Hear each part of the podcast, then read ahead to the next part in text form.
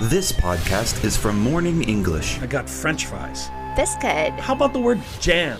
That's the way the cookie crumbles. 学口语就来早安英文。 Hello, everyone. Welcome to today's Morning English. This is Colin. This is winter. Ah, What's wrong with you? I'm annoyed. I ordered some snacks from this foreign company in Shenzhen, and they screwed up the order. How'd they screw it up? Well, I ordered some chips, but they gave me. Hold on a minute. Let's talk about it for today's podcast. All right. 在节目的开始，给大家送一个福利，今天给大家限量送出十个我们早安英文王牌会员课程的七天免费体验权限，两千多节早安英文会员课程以及每天一场的中外教直播课，通通可以无限畅听。体验链接放在我们本期节目的 show notes 里面了，请大家自行领取，先到先得。那今天这期节目啊，我们是来聊一聊零食的话题。那马上就春节了，在家看着电视吃着零食的日子就要到了。So you got the wrong package? No, it's the right package. There's just some confusion because of our different English. What? How? 不同的英语，嗯，啥意思啊？ Well, I thought the guy was an American, so I was using American vocabulary. You see, we only use text messages and WeChat to talk. Oh, so you couldn't hear his accent. Right. So where is he from? Well, I'm guessing Britain, then maybe Australia.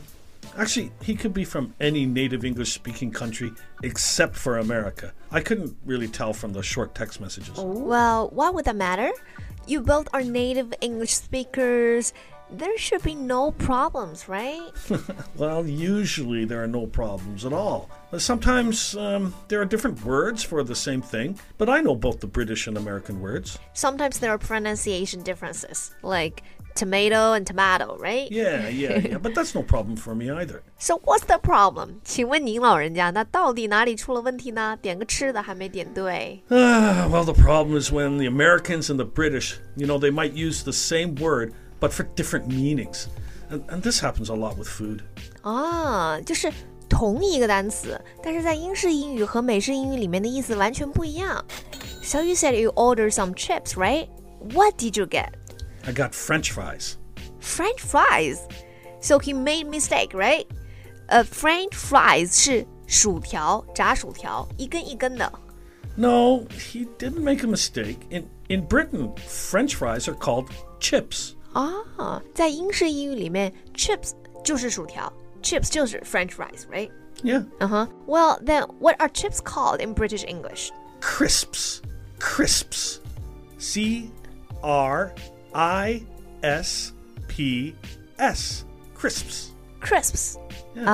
啊，所以就是那个脆的那个形容词，形容一个东西是嘎嘣嘎嘣咬的强脆脆的那种，叫 crispy，right？ Yeah, yeah, that's 啊哈 right. 啊，所以把最后的那个字母 y 改成 s，crisp 就是英式英语里面的薯片 Yes. 因为薯片咬起来脆脆的嘛。 Yep. Right? Okay, so let me get this straight. In America, there's French fries, 薯条, and chips, 薯片, right? Yep. Okay, but in Britain, they say chips, 薯条, and crisps, 薯片. Right. Oh, that's so confusing, honestly. okay, so you wanted 薯片, right? Right. So, because I thought he was American, I said chips. But because he is British, you could have said crisps. Right. Okay, gotcha. So what are you going to do? Send them back? Nah, it's too much trouble. I'll just eat some and give some away. Here, you take some.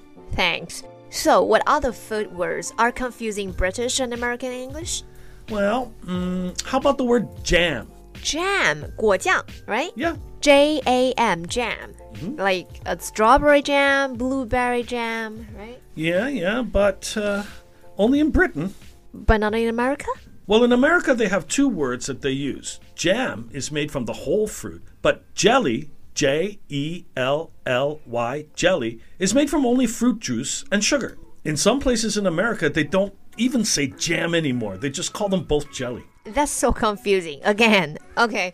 So jam, J A M 这个词，它在英式英语里面就是果酱 Yeah. 对吧？啊、但是在美式英语里面呢，果酱还被分成了两种，一种叫做 jam，一种叫做 jelly。 Right. OK，所以在美式英语里面，jam 是指那种整颗水果做成的果酱。哎，就是我记得我在像呃 Whole Foods，就是那个有机超市 Yeah, 里面 yeah. 买的那个 strawberry jam，它里面就是有真的整颗的大颗的草莓的 Yeah, 有 little 果肉 pieces, 的，yeah，那种呢就叫做 jam。那另外一种呢，jelly，就是它也是翻译成果酱哈。当然，jelly 这个呃很多同学都知道这个词，但是它在指果酱的时候啊，指的是那种仅仅是用果汁和糖可能调成的那种果酱，并不是那么真的果酱。 Right. Well, so what do the British call the fruit juice and sugar one? Well, actually, they don't.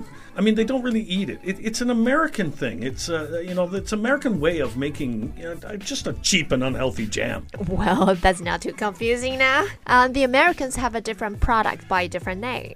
Yeah, yeah, but the problem is that jelly is a word in British English too. It's a kind of children's sweet snack. In America, they call it jello. 啊，Jello，其实 jelly 啊这个词它本身就是有那个果冻的意思，我们吃的那个果冻。 Right，所以它在传统就是在英式英文里面啊，jelly，我们刚刚讲的那种美式英语里面叫那种糖浆调成的果酱的那种那个词啊，在英式英语里面它就是指果冻，但是在美式英语里面呢，jelly 这个词不是被用作了果酱吗？那么就用另外一个新的词来表示果冻，就是。J E L L O，把最后的字母 Y 改成了 O，right？ Right. Jello. Yeah, yeah. So in Britain, jelly means jello, but in American, jelly means jam. Yeah, that's so confusing. Okay. Any more? Well, there's one more that I will mention today What is it? biscuit. 啊、b i s c u i t b i s c u i t，right？、 Yep. 就是饼干嘛。 Yeah, in Britain, this is a small, um, flat, dry kind of cake, and it's usually quite sweet.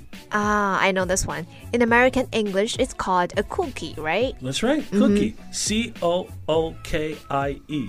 In American English, a biscuit is uh, a salty bread like snack. Uh, so, look, when someone offers you a biscuit, you have no idea what food they're talking about.